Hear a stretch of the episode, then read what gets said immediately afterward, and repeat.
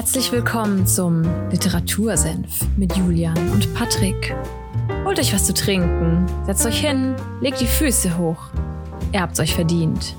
Zieht euch aus, nicht so schüchtern, sperrt die Ohren auf, denn jetzt gibt's wieder mittelscharfe Literaturkritik. Viel Spaß!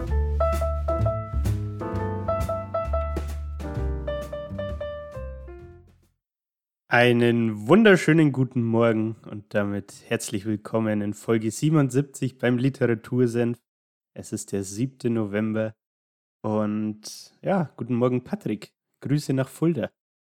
Ja, einen äh, wunderschönen guten Morgen an dich und an alle Hörerinnen und Hörer. Willkommen zu einer neuen Folge.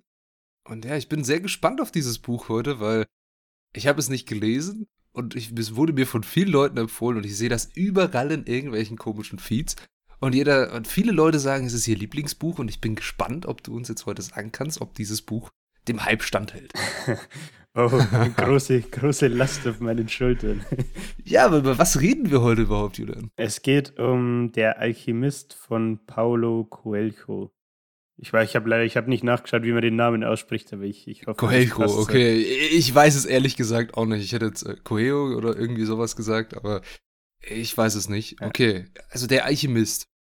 Genau, mhm. ja, es ist ein Roman und äh, ist tatsächlich, wie du schon sagst, sehr, sehr omnipräsent und ähm, hat ja auch so ein, ich würde es ähnlich wie das Café am Rande der Welt irgendwie einschätzen, so vom von der Art des Buches her. Also du hast so eine, du hast eine Story, eine Storyline und in dieser Storyline sind dann aber so, ich sag mal, ja, so Self-Help-Schmankerl versteckt, die dich zum Nachdenken anregen sollen. Jetzt, also, also zwischen den Zeilen, ja. meinst du? zwischen den Zeilen so ein bisschen Selbsthilf-Dinger wie bei was, Café am Rande der Welt war so, dass er ja die, die Einsicht über das Glück im Leben eigentlich eher sieht, ne? Also ich erinnere mich vage daran, ja, ja. dass es eher so eine Geschichte von so einem Geschäftsmann war und alles.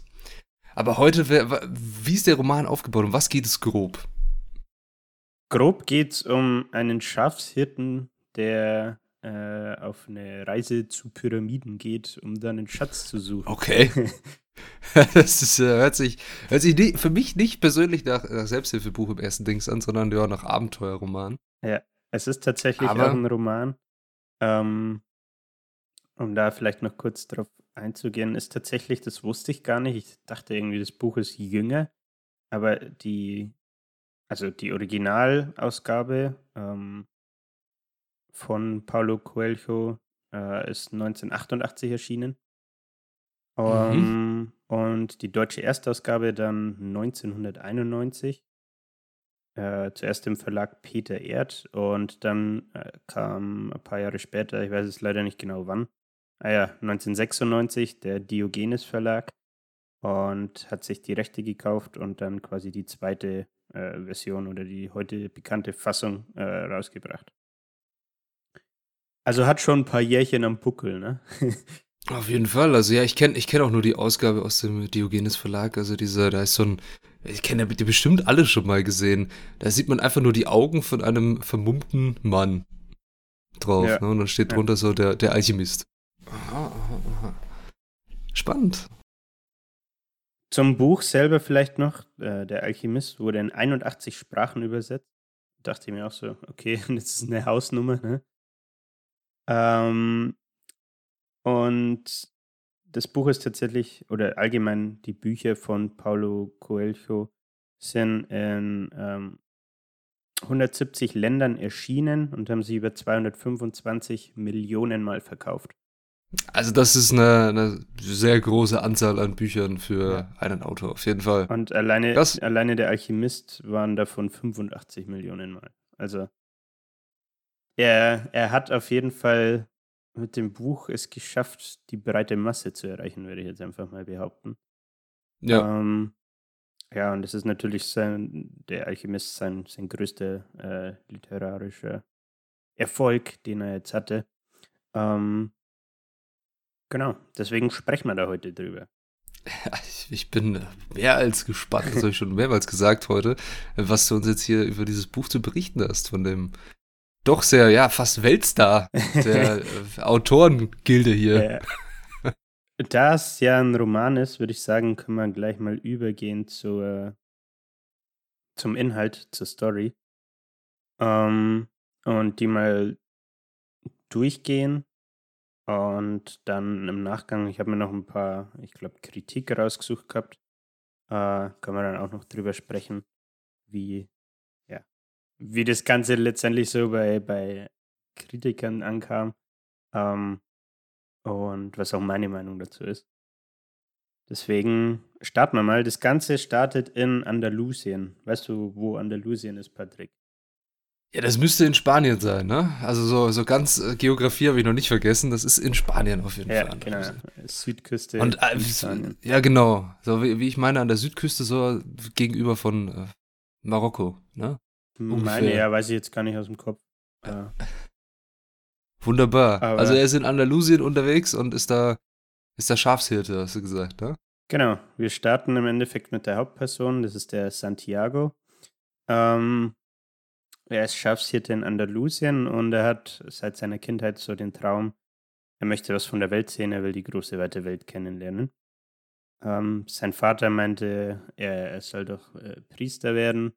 Ähm, das ja der Wunsch von ihm gewesen. Er widersetzt sich dem Ganzen aber, weil er denkt, hey, als Schafshirte komme ich mit meiner Schafsherde zumindest ein bisschen rum und kann was sehen und sitze nicht nur immer in meinem weiß nicht, jetzt als Priester zum Beispiel in der einen Kirche fest äh, und bin an die gebunden ähm, oder als Verkäufer irgendwie an einem bestimmten Laden oder so, sondern wie gesagt, er möchte reisen und, und rumkommen.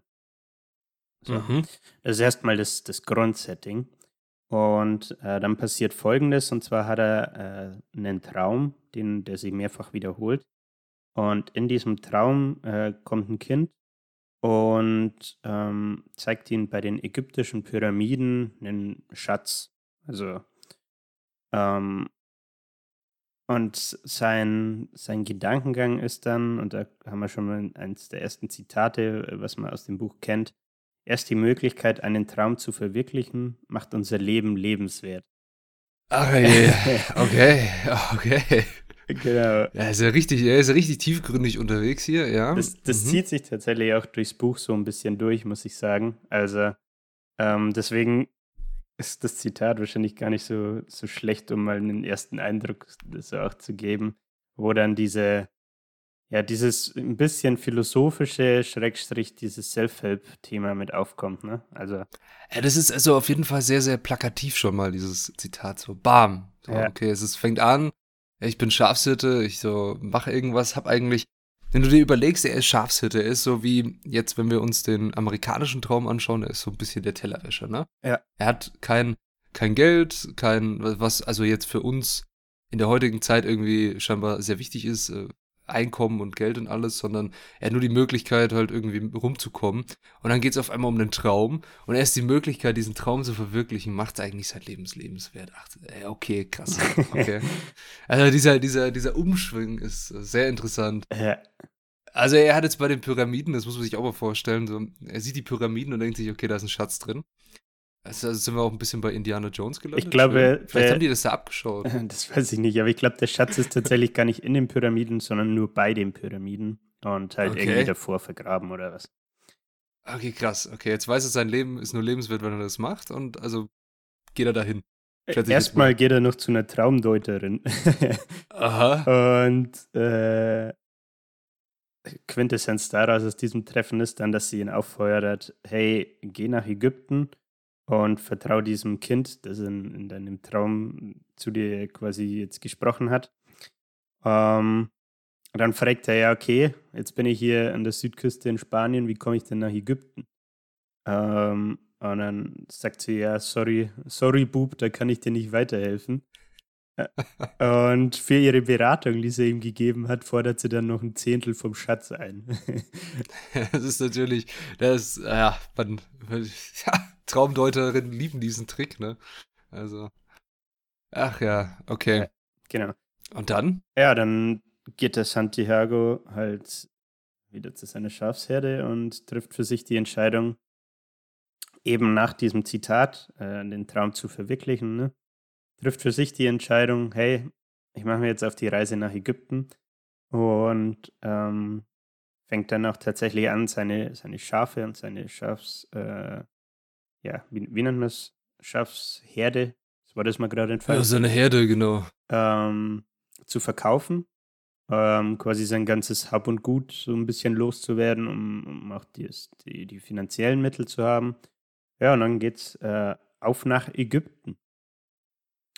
Mhm. Ähm, genau, als er in Afrika ankommt, äh, wird er ähm, erstmal von einem Dieb, äh, ja, ich möchte fast sagen, verarscht und der klaut, klaut ihm dann sein, sein ganzes Vermögen. Und dementsprechend ist der Santiago dann jetzt äh, in, in Afrika angekommen, hat sich aber sein ganzes Vermögen klauen lassen und kann deswegen erstmal nicht mehr weiterreisen. Ähm, und was er dann macht, ist, er wie du gerade schon meintest, so ein bisschen diese, wenn wir den amerikanischen Traum ranziehen, das Tellerwäsche-Motto äh, so. Er fängt bei einem Kristallwarenhändler an, äh, im Laden, ich sag mal, mehr oder weniger als Assistent oder Aushilfe zu arbeiten. Und ähm, damit äh, wieder, ich sag mal, Geld zu verdienen, ähm, bis er so viel hat, dass er weiterreisen kann, ne? Mhm. Ähm, da werde ich jetzt gar nicht so viel drauf eingehen, aber da ist es auch so, dass dann im Buch quasi darauf eingegangen wird, hey, dieser Kristallwarenhändler ist so ein ähm, schon etwas älterer Mann, ähm, der hat den Traum, nach Mekka zu pilgern. Ähm, und es, der Autor formuliert das Ganze dann so, ja, ähm, dieser Kristallwarenhändler hat sich schon so an sein eintöniges und tristes Leben gewöhnt, dass ihn nur noch dieser Traum von der Pilgerung nach Mekka ähm, am Leben hält. Und dann auch durch den Santiago, der ihm von seinem Traum erzählt, also von seinem wirklichen Traum von diesem Schatz und ähm, von, von dieser Reise, die er quasi diesen Traum dann so ein bisschen verkörpert. Ne? Ähm, dadurch wird dieser Kristallwarenhändler dann natürlich ganz traurig, weil er seinen eigenen Traum nicht verwirklicht hat. Und ja, ich sag mal so, jetzt langsam schon ein älterer Mann wird und diese Pilgerung nach Mekka halt immer unwahrscheinlicher wird, so, ne? Und mhm. das ist mhm. auch schon wieder dann so ein bisschen diese, dieser Wink mit dem Zaunpfahl an den Leser oder die Leserin an der Stelle. Ähm, zumindest was mein Empfinden, so, hey, follow your dreams, so, weißt du, was ich meine? Ähnlich, da kann man eine gute Referenz ja. dann zum ähm, Café am Rande der Welt ziehen, finde ich. Ach, ey, okay, also wir merken, es gibt, das Buch wird, fühlt sich für mich bis jetzt so an, es sind so kleinere Abschnitte des Lebens des Santiagos ja. Geteilt und irgendwie zieht er aus jeder, jedem Lebensabschnitt irgendeine Weisheit. Ne? Irgendeine Weisheit, die ja.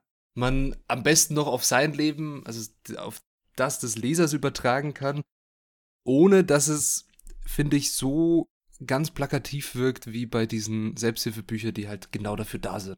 Genau. Die sagen, okay, ich bin das, sondern der, der Alchemist kommt um die Ecke als Roman, aber im Grundsatz ist es so ein Café am Rande der Welt. Könnte man wahrscheinlich sagen, ja. Also ich kann mir vorstellen, dass wenn du ziemlich ignorant an das Buch rangehst und sagst, dieser Wink mit dem Zaunpfahl, den ignoriere ich jetzt mal, äh, da habe ich keinen Bock drauf, ich lese nur die Story, dass du auch so durchs Buch kommen würdest, ne? Aber wenn du dich halt darauf einlässt, dann ist es schon sehr offensichtlich, dass man diese, diese, ja, gerade so Sprüche äh, oder so Zitate oder dann die so Geschichten wie diese, der Kristallwarenhändler spielt eigentlich keine größere Rolle, sondern tritt halt nur auf, weil Santiago da arbeitet und sein Geld verdient dann. Ähm, aber natürlich verkörpert er in dem Sinne dann auch was, was zur Story irgendwo beiträgt, ne? Mhm. Ja, und jetzt war er bei dem guten Mann. Und wie geht's denn weiter? Genau, er, er ist ja dahin, um Geld zu verdienen und äh, um dann wieder weiterreisen zu können. Und nach einem Jahr ungefähr ist es dann auch der Fall. Und ähm, in Afrika ist er ja jetzt schon. Deswegen schließt er sich eine Karawane an. Und mit dieser Karawane will er eben zu diesen äh, Pyramiden reisen. Ähm, gesagt, Stichwort, sein Schatz wartet da.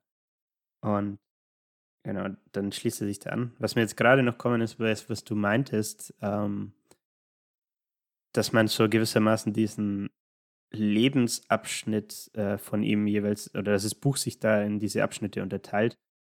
stimmt sicher auch. Was mein Eindruck beim Lesen war, ist halt so, dass du diesen, diesen Prozess gewissermaßen irgendwie mitkriegst, den er quasi durch, er hat sein Ziel, den er durchlebt. Er hat sein Ziel mit diesem Schatz und möchte da hinreisen und macht sich ja dann auf den Weg und es läuft halt aber erstmal natürlich nicht alles glatt. Mhm. Und mhm. im Big Picture könnte man sicher dann auch wieder sagen, dass das so ein bisschen ein Symbolbild halt natürlich fürs Leben allgemein ist, ne?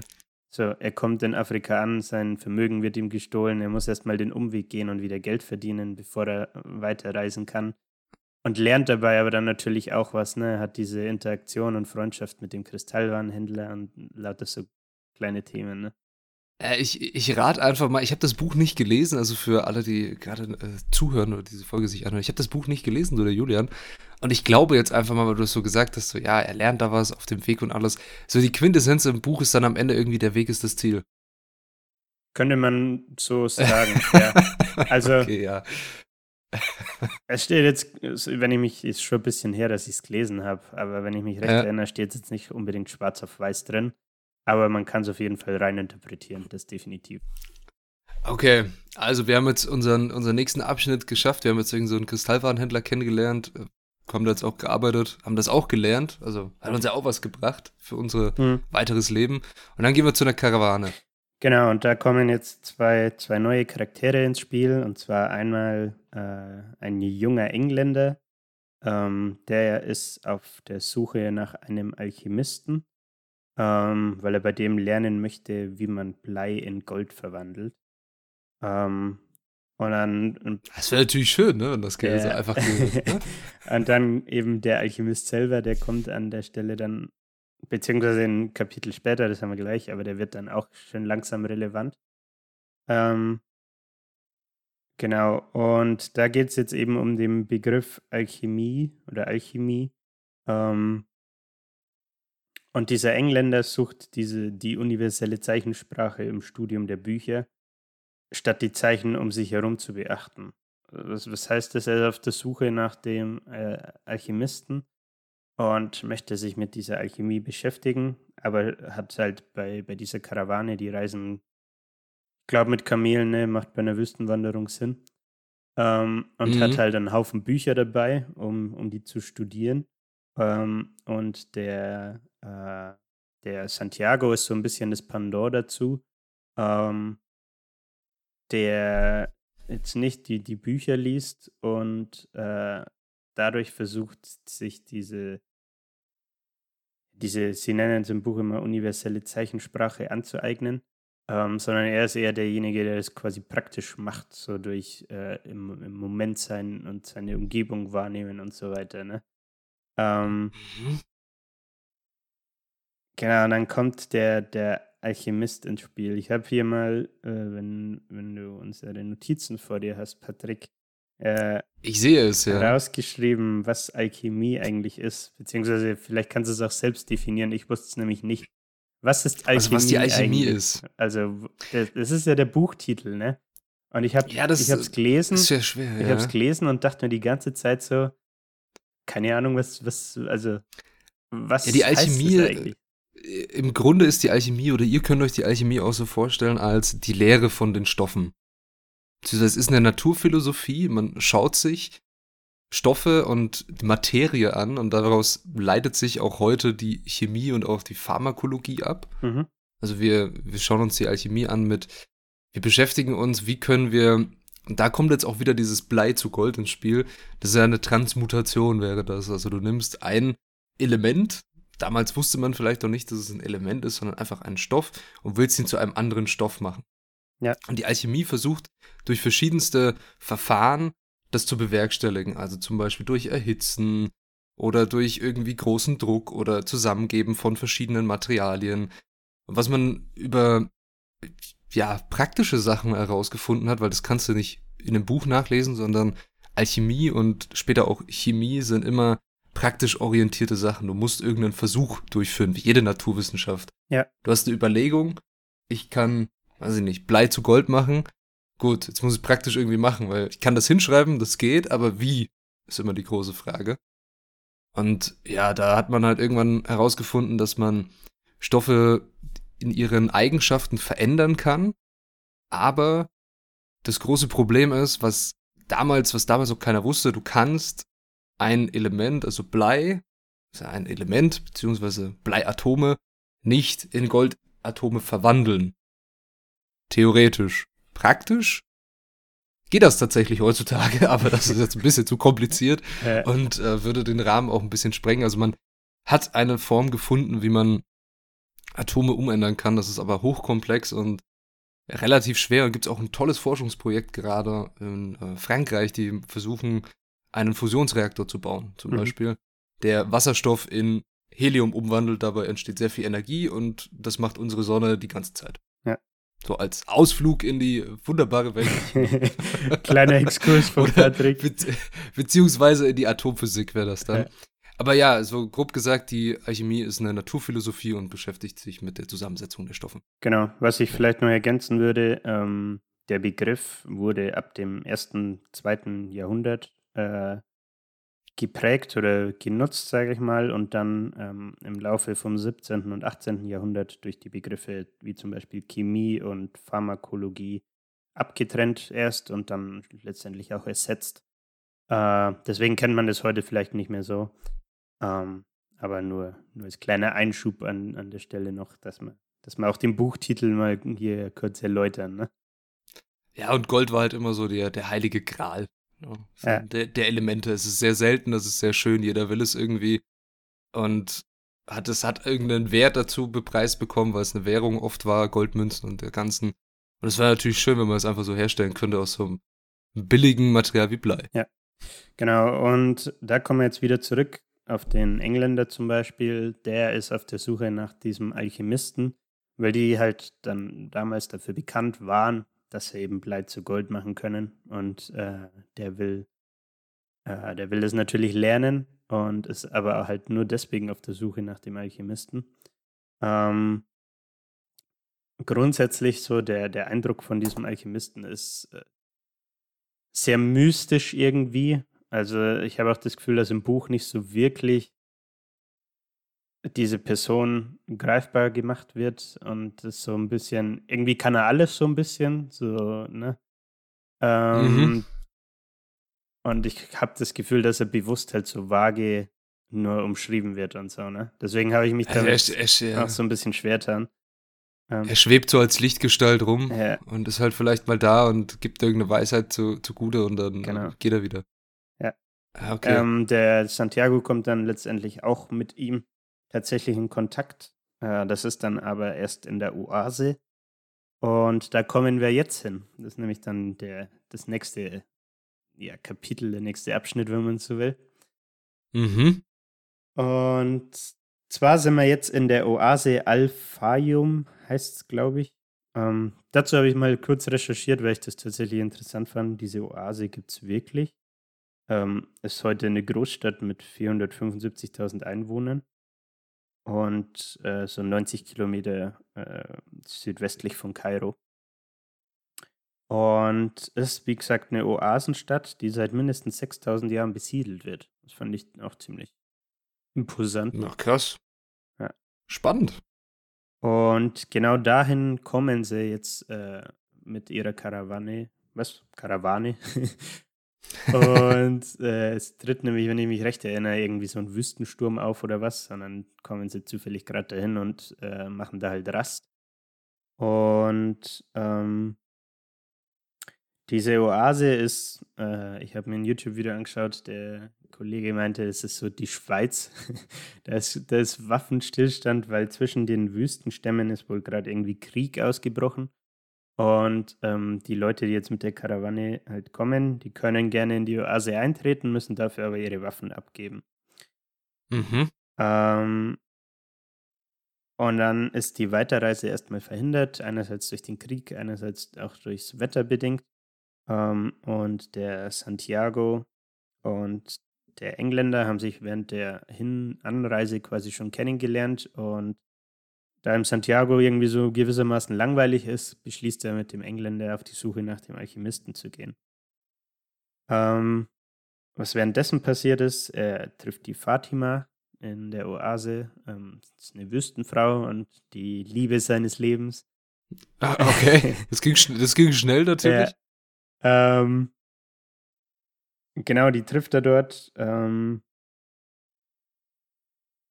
die sagt aber dann auch relativ zügig, da kommen wir gleich dann dazu, hey, ähm, ich möchte nicht, dass du jetzt hier direkt mit mir sesshaft wirst, sondern geh erstmal deinem Traum nach, äh, verwirkliche den, such deinen Schatz, äh, ich warte hier auf dich, so ungefähr. Ne? Das war. Okay, also eine sehr unterstützende Partnerin, mhm. das wünscht man sich natürlich. Und mhm. ähm, genau.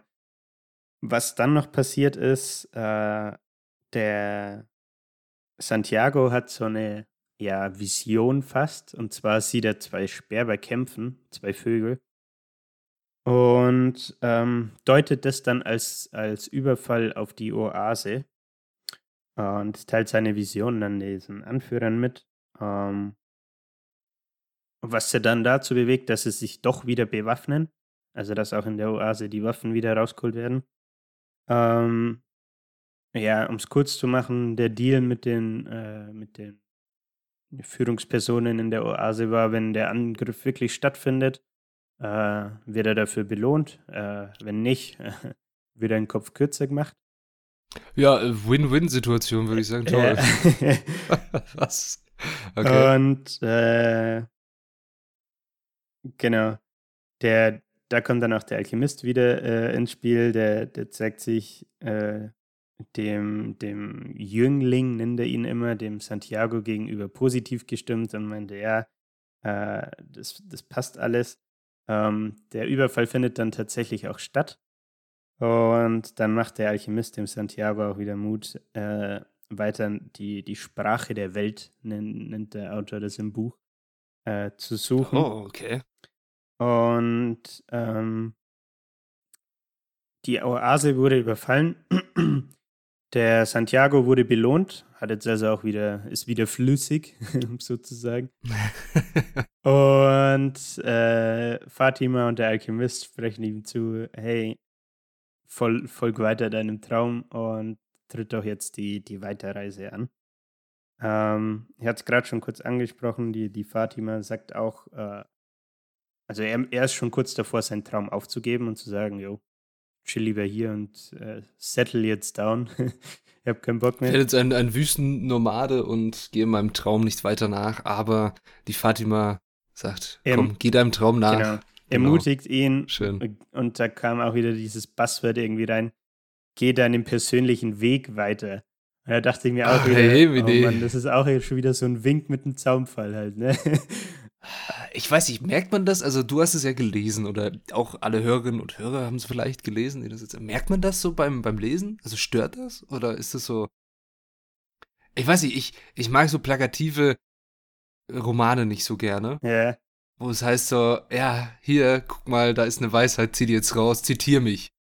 Oder so. Oh, das ist, das ist tatsächlich eine schwierige Frage. Also, ich möchte dazu sagen, ich habe das Gefühl, dass ich auch ein bisschen drauf äh, ja, anspringen, weil ich sowieso so Self-Help-Bücher lese, mhm. weil ich das gern mache. Ähm, deswegen ist es mir definitiv immer gleich aufgefallen. Also ich hatte schon das Gefühl beim Lesen, dass ich mir dachte, ah ja, der, das ist ein Zitat, wenn ich jetzt google, finde ich das 100 Prozent. so, Alchemist-Zitate, safe ist das der Weise. Weißt du, was ich meine? Ähm, ja.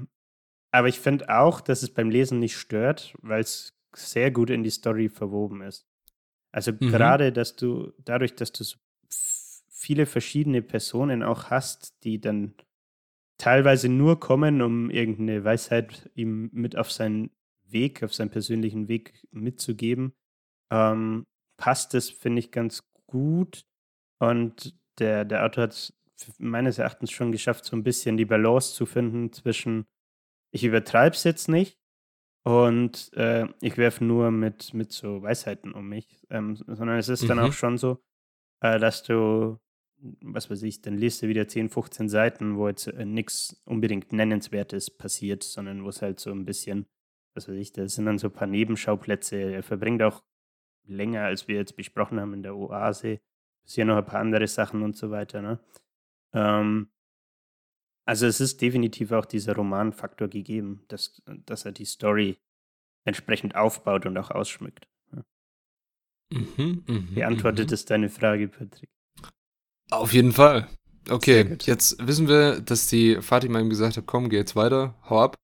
Ähm, macht er das dann auch?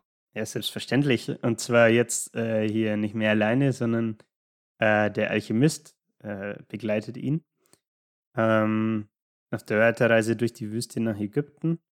Und ähm, wir hatten gerade schon diese, die Sprache der Welt, äh, wird im Buch bezeichnet. Santiago lernt immer besser auf, auf Zeichen äh, und Regungen des Herzens oder der Welt zu achten.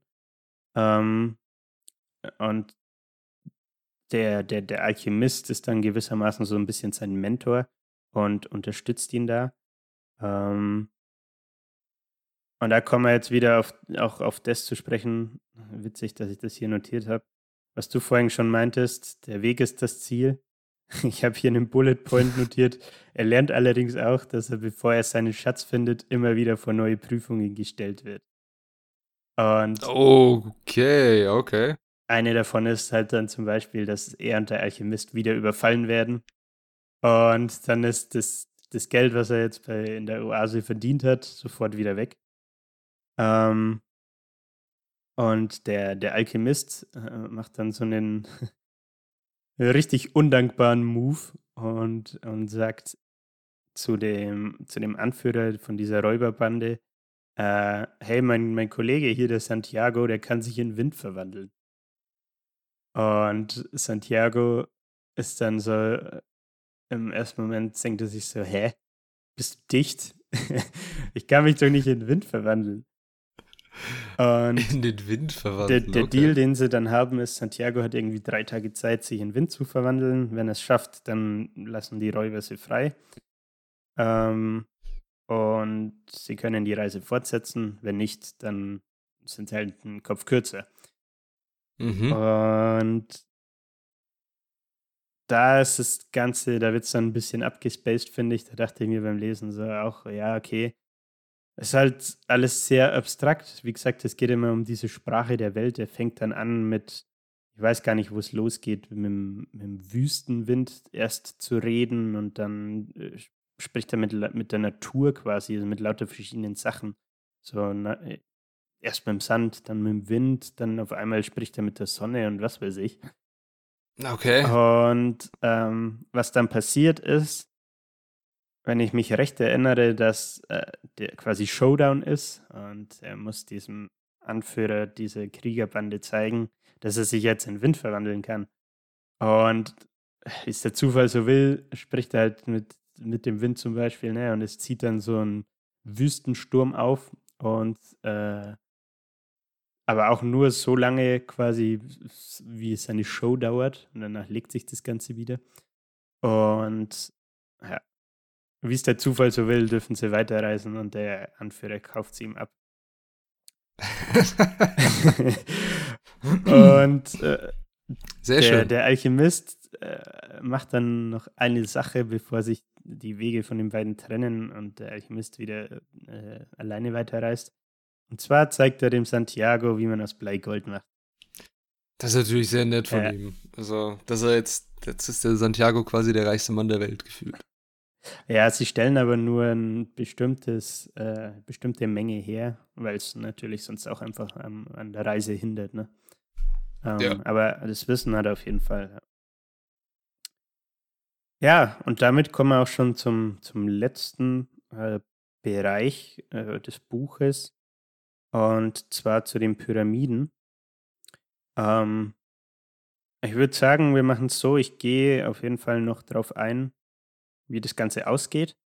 Wir sprechen aber hier mhm. mal eine Spoilerwarnung aus. Also wenn ihr, wenn ihr noch nicht wissen wollt, wie, wie das Ganze zu Ende geht, was das der letzte was der, was der Big Boom des, äh, des Buches noch ja. ist. Ja, vielleicht kurz vor der Spoilerwarnung, wenn jetzt Leute hier ausschalten und sagen so, nee, ich will den Alchemisten unbedingt lesen und will das selber auf mich zukommen lassen. Bis dahin, Juli, ein ähm, Fazit, beziehungsweise ein, ja, ein grobes Meinungsbild, was du von diesem Buch hältst. Okay, ähm, Ich würde es folgendermaßen formulieren. Ich finde, es ist eine ganz coole Story. Also definitiv kann man es so lassen.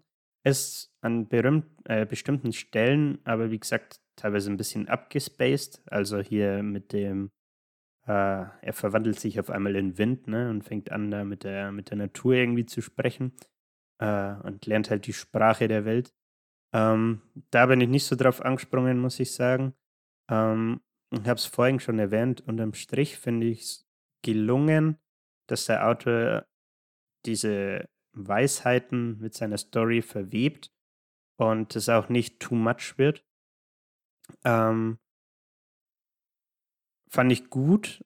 Man muss auch dazu sagen, es ist ein, ich habe leider die Seitenzahl nicht im Kopf. Es sind, glaube ich, so 150, 170 Seiten oder so. Ähm, das ist ja richtig kurz. Äh, okay. Ja, ähm, ich meine, es waren so um die 170. Deswegen mhm. ist es halt, finde ich, so ein Buch, was man gut zwischendurch, also das kannst du auch auf dem Tag lesen, wenn es durchziehst, ähm, gut zwischendurch lesen kann. Und was auch nicht zu unnötig ausgeschmückt ist. Ne? Das fand mhm. ich auch gut. Ähm, zusammenfassend würde ich sagen, es ist ein solides Buch, keine Frage. Also das findet ja auch einiges an Anklang. Ne? Wenn man so zwischendurch mal Inspiration braucht, ähm, kann man es definitiv lesen. Und ähm, ich denke auch, dass man das immer wieder lesen kann. Also, dass du, das hört sich jetzt ziemlich cheesy an, aber dass wenn jedes Mal, wenn du es liest, dass du es quasi wieder was anderes, dass dir was anderes auffällt oder so, oder du was anderes aus dem Buch mitnimmst. Ähm, und abschließend würde ich aber trotzdem sagen, dass ich für mich persönlich nicht sagen kann, dass es dem Hype gerecht wird. So ähnlich wie, wie okay. beim Café am Rande der Welt, ne? Habe ich auch schon gesagt. Ich verstehe es, wenn Leute da drauf abfahren. Mich persönlich hat es jetzt nicht abgeholt. Ich würde aber auch nicht sagen, dass es ein schlechtes Buch ist. Also weiterempfehlen kann man es trotzdem. Man muss halt nur sich, finde ich, vorher überlegen, mit was für einer Einstellung man rangeht. Ja, das ist auf jeden Fall doch eine sehr gute Zusammenfassung von dem Ganzen. Und wenn euch die Geschichte bis jetzt irgendwie interessiert hat und ihr Bock habt, irgendwie in jedem, ja, in jedem Kapitel scheinbar irgendwas für euer Leben auch rauszuziehen und äh, der Weg ist das Ziel, Hashtag davor und dann hat, hat man das, dann könnt ihr dieses Buch auch unbeschwert lesen. Und jetzt kommen wir zum Ende. Genau. Was passiert? Wir kommen zu den Pyramiden. Oh. Und da passiert folgendes: äh, Santiago findet die Stelle, die ihm vom Kind äh, in seinem Traum gezeigt wurde, ne? Und fängt dann mhm. da an zu buddeln. Und Überraschung, was schätzt du passiert? Ja, er findet nichts. Nee, er wird erstmal wieder von Räubern überfallen.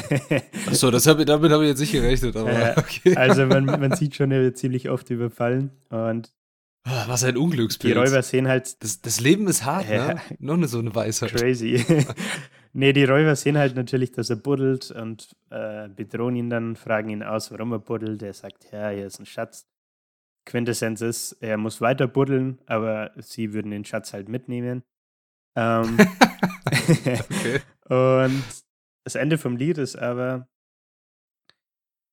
dass er an der Stelle nichts findet. Ähm, das heißt, da ist gar kein Schatz. Während, ähm, also die Räuber gehen am Ende des Tages leer aus. Und während er aber am Buddeln ist, unterhält er sich mit den äh, Räubern. Und der eine von denen erzählt ihm so, ja, er hatte auch äh, immer einen wiederkehrenden Traum, wo es auch um den Schatz ging. Und dieser Schatz ist aber in Andalusien bei einer Kirche, wo Hirten ihre Schafe hüten. Und ähm, die, der, der Ort, wo dieser äh, Schatz liegt, ist so vor einem Feigenbaum, ähm, der in der Sakristei wächst, ähm, also bei so einer mhm. Kirche oder mhm. Kapelle. Ähm, und dann, dann, schiebt er noch so nach, der Räuber, äh, ja, ich bin noch nicht blöd und durchquere nur für so einen dummen Traum äh, die Wüste. Und ähm, Santiago kennt diese Stelle, die er im Traum äh, die der Räuber im Traum beschrieben hat. Äh, aber er ist nämlich der Schafshirte, der seine Schafsherde äh, an dieser Stelle immer ähm, zu, zur Rast hatte. Ähm, und kennt sich dementsprechend da aus und kennt diese Stelle ganz genau. Und ich meine, ich habe mir hier, ich weiß jetzt nicht mehr, ob das aus dem Buch oder von Wikipedia ist, aber dann heißt es am Endeffekt so, Santiago wird aber alles klar. Das Leben steht demjenigen, der an seine Träume glaubt, und bereit ist, sie zu verwirklichen, stets helfend zur Seite. Das ganze Universum wirkt darauf hin, dass aus Träumen Wirklichkeit wird. Mit anderen Worten, das Geheimnis der Alchemie, Blei, also Träume, in Gold, Wirklichkeit zu verwandeln, ist die Erfüllung des persönlichen Lebensplans. Und die Liebe ist das Element, das alles in der Welt und Seele miteinander verbindet. Da geht es wieder um diese Weltsprache. Ne? Junge, Junge, Junge. Uff. Ei, ja, also das ist schon hier. Das steht auch wirklich so im Buch, ne? Das hast du gerade. Äh, nee, weiß ich tatsächlich nicht. Es kann auch sein, so. dass ich das äh, von Wikipedia gezogen habe. Quelle. ähm, aber, Hashtag beste Quelle. Aber es steht auf ja, jeden ähm, Fall in ähnlichem Wortlaut im Buch. Ich weiß nicht, ob es eins zu eins ist. Ja, also das ist schon, ja, Blei sind die Träume und Gold die Wirklichkeit. Hm. Und das Leben steht dir zur Seite, wenn du das machen willst. Und Was für eine oh Überleitung, oder? Gott. Also diese Überleitung, ich äh, rast aus, krass. Äh, das ist, das ist dann eigentlich auch das Ende, oder? Also er geht dann wahrscheinlich noch zurück äh, und geht dann wahrscheinlich wieder zu Fatima zurück, weil er sie noch liebt und äh, da eh sesshaft werden wollte und dann werden sie glücklich, oder wie? Genau, also ähm, er reist zuerst reist er zurück nach Andalusien, holt sich den Schatz, mhm. Der auch dann wirklich da ist. Mit diesem Schatz, äh, dann bevor er wieder die Rückreise antritt, geht er noch zur, zur Wahrsagerin, um ihr das Zehntel vom Schatz zu überbringen für die umfassende Beratung. Ich muss schon sagen, also er ver vergisst, vergisst es nicht, er ist quasi doch ein Ehrenmann, äh, auf jeden Fall. Ja, genau, und dann, wie du sagst, mhm. geht er wieder in die Oase und wird mit Fatima da, da glücklich wenn sie nicht gestorben sind. Hocken sie dann. Leben sie noch heute. heute. Wunderbar. Nee, also, weißt du, bevor wir jetzt zur Kritik gehen oder sowas, äh, für mich hört sich dieses Buch, was du bis jetzt so erzählt hast, und ich weiß nicht, wie es euch auch da draußen jetzt hier diesen Podcast hören geht, für mich hört sich das Ganze so an wie diese alten Geschichten, die du irgendwie in so einem Weisheitenbuch von irgendwelchen spirituellen Menschen drin hast mit er ging und wollte das Monster bekämpfen und dann ist ihm aufgefallen, dass nur mit der Hilfe der Freundschaft er das schaffen kann. Also irgendwie, mhm. wo ganz am Ende so wirklich so eine ganz große Lebensweisheit kommt und die Geschichte dafür gescriptet ist, dass es dahin läuft. Also so quasi so ein aufbauendes Ding.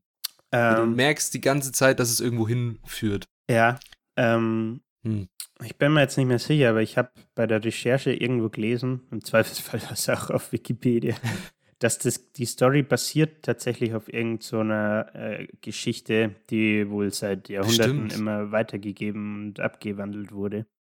Ähm, deswegen bist du mit deiner Vermutung, äh, wenn ich mich recht erinnere, gar nicht so weit weg.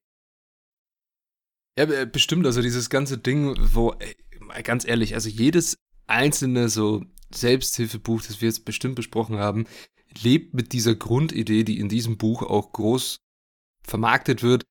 Mache deine Träume zur Wirklichkeit. Ja. Trau dich. Ja. Also so, äh, entweder wollen sie dich dahin führen, dass du es machst, oder dich überzeugen, dass es auch Sinn macht, oder dir helfen, wenn du es gemacht hast. So irgendwie was dazwischen drin gibt's, finde ich nicht. Und vielleicht ist das auch der, der Alchemist so der, der OG eigentlich, der ganzen, der ganzen Selbsthilfebücher. Ich weiß es nicht. Aber ich wette, wirklich, ich wette, dass jeder, der irgendwie so ein Buch geschrieben hat, sei es, keine Ahnung, dieses mit Show Your Work oder äh, mir fällt keins mehr ein, äh, Deep Work, was wird zweimal Work. Egal, aber jeder, der irgendwie so ein Buch geschrieben hat, hat safe dieses Buch gelesen. Kannst du mir das, nicht erzählen. Das kann gut und sein. Es, und wenn du die fragst, so, was ist deine Lieblings, äh, deine Lieblingsliteratur oder sonst was, dann ist das bestimmt da auch dabei. Glaube ich, weil es, es kommt um die Ecke als Roman, aber im Grunde ist es das nicht so wirklich, sondern es ist eine Abenteuergeschichte, die dich irgendwas lernen möchte. Ja. Ja, ich weiß zum Beispiel, wir haben ja die Vier-Stunden-Woche von Tim Ferriss besprochen. Genau. Äh, ich weiß, dass zu seinen Lieblingsbüchern auf jeden Fall dazugehört und dass er auch mit dem Autor ich weiß gar nicht, ob der noch lebt. Müsste ich nachschauen. Er ist, warte, ich habe es mir notiert. 47er 47 Baujahr. ist er, ist er, ist er ja. Baujahr ist auch so ein, so ein schönes deutsches Wort, ne? Was für Baujahr bist du? Ich bin doch kein Auto. Äh, ähm, Auf jeden Fall sind oder waren die befreundet. Äh, mhm. Kennen sich persönlich. Deswegen, auch da bist du mit deiner Vermutung wahrscheinlich gar nicht so weit weg. Ob jetzt wirklich jedes Buch ja, dann der, auch. Der, der, gute, der gute Mann lebt übrigens noch. Er ist 74. Okay. Und ja, weil, weil, weil du auch das gerade gesagt hast mit Tim Ferriss, einer seiner Lieblingsbücher und so. Ganz witzig, jetzt einer, die einen großen deutschen hm, Blog hat für, für Bücher, die, oh, wie heißt der? Book of Finance. Mhm. Genau. Shoutout auf jeden Fall. Grüße gehen raus. Sie hat letztens in ihre Story irgendwas mit, ja, was sind deine Lieblingsbücher? Und da kam dann auch der Alchemist so. Das kann sie immer wieder lesen. Und da musste ich voll dran denken, als du es vorhin gesagt hast, ja, das Buch kann man mal so zwischendurch wieder lesen. Und sie hat so ein Wortlaut verwendet, ich hoffe, ich zitiere das jetzt richtig, mit immer wenn ich irgendwie den, den Weg aus den Augen verliere und mich ein bisschen ratlos fühle, dann lese ich dieses Buch. Ja, wie, also. Und äh, ich verstehe es warum, ja. weil dieses, dieses Buch sagt dir einfach, der Weg ist das Ziel. Ja. Ich, also ich kann es schon verstehen. Das sicher regt es dann auch zum Nachdenken an, vor allem wenn du, ja. und so würde ich diese Linien auf jeden Fall auch einschätzen, wenn du nachdenken willst, ne? Das ist ja, ja. auch ein ganz wichtiger Punkt dabei. Wenn du keinen Bock drauf hast, dann wird es ja auch nichts bringen, das Buch jetzt noch fünfmal zu lesen. Ähm, aber was ich noch ergänzen wollte, ich persönlich würde es nicht zu meinen Lieblingsbüchern zählen an der Stelle. Mhm. Ja, bevor wir zur Kritik kommen, vielleicht, äh, wir haben diese Ligen gerade erwähnt, also Book of Finance, falls ihr sie noch nicht kennt, schaut die mal an. Äh, guten, sehr, sehr guten Content und äh, kann man auf jeden Fall so stehen lassen. Jo. Jetzt kommen wir zur Kritik. Was ist deine Kritik erstmal? Und dann, ich, ich sehe hier schon so ein paar Zitate und ich bin sehr gespannt. äh, ja, was soll ich sagen? Ich glaube, wir haben den Großteil schon äh, jetzt abgehandelt. Ne? Ähm, unterm Strich finde ich es ein solides Buch. Ich verstehe warum der Hype um dieses Buch besteht, würde mich dem Hype aber nicht anschließen. Ähm, und ja, man kann, mhm. finde ich, trotzdem eine, eine, Leseempfehlung aussprechen. Das definitiv, das ist eine coole Story. Man kann, jeder kann aus dem Buch für sich was rausziehen. Und wenn es am Ende nur ist, dass man äh, die, diesen Roman als, als Story cool findet ähm, und keinen Bock auf die Weisheiten hat. Aber was ich noch gemacht habe, weil es mich interessiert ist, ich bin mal durch die, ähm, wie gesagt, das Buch hat sich 85 Millionen Mal verkauft. Ne? Ha das ist schon eine Hausnummer. Halt, hat auf jeden Fall eine ordentliche Leserschaft. Und mich hat interessiert, was negative Kritik dazu ist. Und da bin ich tatsächlich fündig geworden und habe mich auch teilweise darin wiedergefunden. äh, deswegen möchte ich da noch kurz drauf eingehen. Ähm, ich, ich kann es einfach mal vorlesen, das glaube ich am einfachsten. Lies es gerne vor. Von der Literaturkritik und Feuilletons wird Coelhos Werk tendenziell negativ besprochen oder gar leidenschaftlich gehasst. Oftmals auch mit dem Vorwurf, Coelho gebe sich als literarisch-esoterischer Guru. okay. Und äh, dann kommen wir dazu. Der Kritiker Dennis Scheck bezeichnete den Autoren als Schwachsinnsschwurbler unangefochtenen König des Esoterik-Schunds, ganz billigen Esoterik-Dealer und zuletzt als einen aus dem protoliterarischen Urschleim gekrochenen Einzeller der Erbauungsliteratur. Alter, der hat sich, also da hat sich aber jemand sehr viel Gedanken gemacht, wie er diese, diesen, diesen Mann äh, kritisieren kann. Ja. Und ja, äh, leidenschaftlich gehasst, das passt auf jeden Fall sehr gut. Grüße gehen raus an Dennis Scheck. Ich hoffe, du hast deinen Frieden gefunden mit ihm. Ja, aber was halt wieder immer so. wieder auftaucht, hier ganz billiger Esoterik-Dealer. Das Wort Esoterik, ne? Mhm. Ähm, ja, ich verstehe warum. Ja? Auf jeden Fall. Ich, ich weiß nicht, kennt, kennst du das Buch Die Antwort? Nee. Ich weiß nicht, ob das äh, Hörerinnen und Hörer kennen, die jetzt hier zuhören. Ah, die Antwort ist so ein, ich habe das irgendwie, ich weiß gar nicht mal, wo, wann ich das in der Hand hatte. Und es war so ein ganz merkwürdiges Buch, auch so richtig esoterisch geschrieben. Und es soll dir einfach die Antwort auf das Leben geben. Mhm. Und so fühlt sich für mich der, ja, der Alchemist auch an.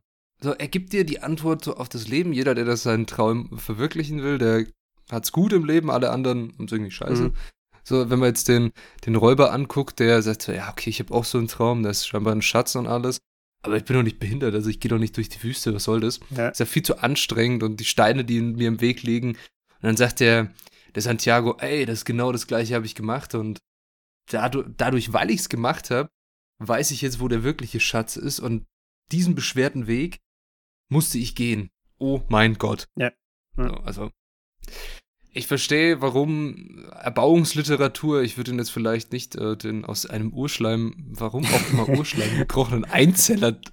ja, das ist schon. Ja, also ist schon, ist schon ex, ex, eine extrem, also ein Extrembeispiel an Kritik. Ja. Ja, das muss man auch ganz klar sagen. Ja, und ich kann verstehen, wenn du jetzt halt wirklich Literaturkritiker bist und irgendwie Bock auf anspruchsvolle Sachen hast und ja, irgendwie nicht so was Leichtes brauchst, was dir plakativ an den Kopf wirft. Was hatten wir da in dem ersten Zitat irgendwie? Als er da bei der, bei der Traumdeuterin hatte, ich muss mal hier so ein bisschen scrollen, mit dem erst die Möglichkeit, einen Traum zu verwirklichen, macht unser Leben lebenswert, bumm. Ja. Oh mein Gott. Ich bin esoterisch im Start. Also ich glaube, jeder, der ihn äh, schlecht kritisiert oder das sehr negativ behaftet sieht, der hat bei diesem Zitat erstmal so innerlich gekotzt, aber das sei jetzt hier mal ja. den, den, guten Männern unterstellt oder Männern und Frauen. Aber ja, ich hab, klischeehaft und trivial. Ja, ich habe auch noch äh, ein, eine Kritik aus der Zeit. Das waren aber nicht zum mhm. Alchemisten, sondern zu Der Zahir. Das ist ein anderes Werk von Coelho. Ja, wahrscheinlich genauso aufgebaut. Äh, ja, hör, kurz das, hör kurz die Kritik an. Nach dem Abschluss peinigender Lektürestunden bin ich um zwei Gewissheiten reicher. Millionen von Lesern können irren und mein erster Coelho wird mein letzter gewesen sein. Ja, sehr, auf jeden Fall endgültig, das ja. Ganze. Ja, aber ich, ich kenne das ja persönlich aus ähm, Sebastian Fitzek. okay, mein erster war nicht mein letzter, aber es bestätigt mich immer wieder, dass ich einfach nicht warm werde mit diesem Autor und seine, seinen Büchern und ich auch nicht ganz verstehe, was die seine Millionen Fans von seinen Büchern mhm. halten. Aber, Aber auch da. Geschmack ist unterschiedlich, genau, ne? Das ist ja okay. Also muss ja nicht jeder alles feiern, ne? Auf jeden Fall. So, gut, jetzt haben wir schlechte Kritik gehört und alles. Und jetzt möchte ich noch abschließend deine Kritik ganz am Ende. Nochmal, so. gefühlt habe ich die schon dreimal Nochmal. gegeben. Die hast du noch dreimal gesagt, hast schon dreimal gesagt auf jeden Fall, aber so wirklich, bam, was das Buch für dich ist. Und ja, ich was find, du vielleicht mitgenommen hast. Ja, äh, das ist, finde ich, ein ganz gutes Stichwort. Ja, da wollte ich jetzt auch raus. Ja. Was hab, äh, drauf raus. Was habe ich äh, mitgenommen? Ich finde, man liest das Buch so und ist währenddessen halt so in der Story irgendwie und denkt währenddessen nicht unbedingt drüber nach oder so, ne? Sondern liest es halt, folgt dem Ganzen, markiert sich vielleicht ein, zwei Stellen oder was und dann liest man das Buch relativ schnell fertig. Was ich aber cool daran fand, ist, dass es dann im Nachgang, wenn du es fertig hast, weggelegt hast und es so ein bisschen auf dich wirken lässt, und nochmal, ich weiß nicht, ob du das kennst bei Romanen, aber ich finde, das ist öfter so, dass man, wenn man dann die Gesamtstory kennt, dass man das Ganze halt nochmal ziehen lässt, wie einen guten Tee, und sich dann die Story so im, ähm, im Big Picture anschaut.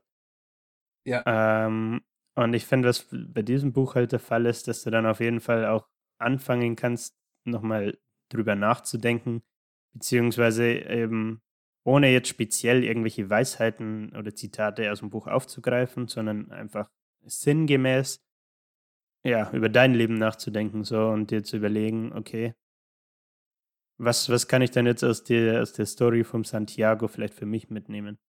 Ähm, und ich finde, dass das Buch das auf jeden Fall enabled, ermöglicht. Ähm, deswegen, unterm Strich fand ich schon cooles Buch, gute Story, aber ich würde keine 5 von 5 geben, sondern es sind halt nur, was soll ich sagen, dreieinhalb, vielleicht vier Senfgläser. Aha, aha.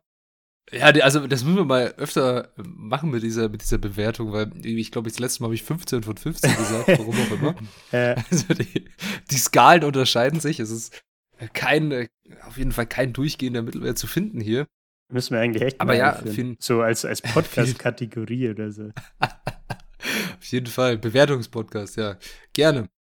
Aber vielen Dank für deine abschließenden Worte dazu. Möchtest du mit einem Zitat aufhören aus diesem Buch? Ist das Buch so zitierwürdig, dass du eins hast, wo du sagst, boah, bumm, das hat mich abgeholt, außer das mit dem nur meine Träume zum, äh, ja, zu verwirklichen macht mein Leben lebenswert. Das ist, das ist, das könnte irgendwie, weiß ich nicht, das könnte sich immer an die Wand malen, so Wandtattoo, Carpe Diem. Äh, ich kann dann nochmal schauen.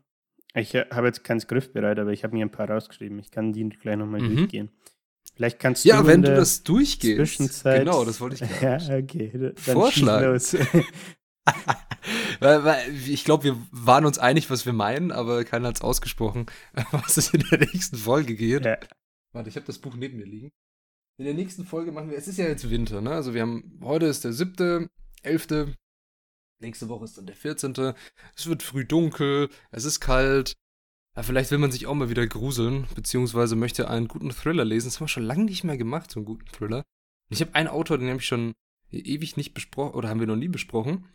Und der schreibt ganz gute Bücher. Und das ist nämlich Simon Beckett. Sagt dir den Namen äh, was? Ja, tatsächlich. Aber ich kenne weder ein konkretes Buch, äh, noch habe ich äh, irgendeine Ahnung, um was es denn eigentlich geht. Also wir machen sein erstes, sein erstes Buch aus der David Hunter-Reihe, das hat mittlerweile sechs Bücher, müssten das sein. Und zwar heißt das Die Chemie des Todes. Spannendes Buch. Wirklich ein solider, gut zu lesender äh, Thriller mit vielleicht mal einem anderen Protagonisten, den man sonst so kennt. Also, wir, wir erinnern uns zurück an die Folgen, die wir schon gemacht haben. Wir hatten äh, vom Ermittler bis zum Mörder, äh, bis zur beides in einem, wenn wir uns Dexter angucken hatten wir eigentlich alles schon da und jetzt machen wir mal einen, der nicht so wirklich der Ermittler am Start ist, sondern es geht um einen Forensiker.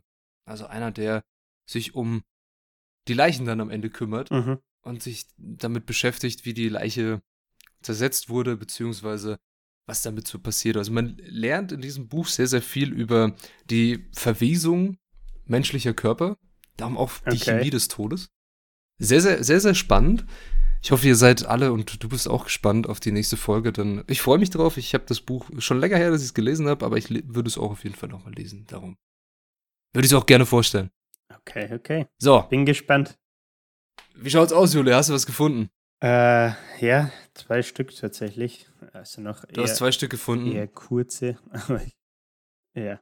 Ich lese einfach da, mal bevor kurz. Ich dir, oder nee, da, bevor ich dir unsachgemäß reinrede, verabschiede ich mich noch kurz. Also direkt ab. Ich hoffe, euch hat diese, echt so, ich hoffe, euch hat diese sehr spirituelle, warte, das, das, das Wort brauche ich nochmal, diese spirituelle Folge der Erbauungsliteratur, grandioses Wort. Und äh, der ganz billige Erotik-Dealer hat euch gefallen, äh, Erotik, Esoterik-Dealer. Kurze Show gewechselt. das haben wir auch noch nie besprochen, ne? Ah, will ich auch nicht, ja, ehrlich gesagt. Nee, ähm, hier, was? Oder der, Fifty Shades of Grey. Der eine Murakami höchstens, der Naokos Lächeln, hat, ging ah, so ganz, ja, ganz seicht in die Erotik-Schiene, äh, auf jeden Fall. Ja, ein bisschen Liebe muss auch dabei sein, ein bisschen Gefühl. Aber Fifty Shades of Grey würde ich, glaube ich, nicht besprechen. Das wäre so ein Buch, boah, da müsste, äh, das würde ich auch nicht lesen. Ich habe bisher weder Buch gelesen noch Film gesehen. Also Sei froh. Sei froh. In der Hinsicht bin ich nur Film ist äh, mega schrecklich, aber wir schweifen ab. In diesem Sinne, wir hören uns nächste Folge wieder. Und bis dahin, macht es gut. Der Juli wird euch jetzt noch mit zwei Zitaten den Abend, Morgen, Mittag, wie auch immer, Die Woche versüßen. versüßen. Die Woche ja. versüßen, genau. Äh, auch von meiner Seite noch danke fürs Zuhören. Wie immer, Sharing is Caring. Wenn euch der Podcast gefällt, dürft ihr uns natürlich gerne weiterempfehlen. Ähm, und jetzt gibt es noch kurz Food for Thought. Und zwar, bis dahin wirst du ein reicher Händler sein, mit vielen Kamelen und vielen Waren, aber du wirst den Rest deiner Tage zwischen der Wüste und den Dattelpalmen umherstreifen, wohl wissend, dass du deinem persönlichen Lebensweg nicht gefolgt bist und dass es nun zu spät dafür ist. Und dann das zweite noch vom Alchemisten. Es gibt nur eine Möglichkeit zu lernen, entgegnete der Alchemist. Und das ist durch das Handeln. Alles, was du wissen musst, hat dich die Reise gelehrt.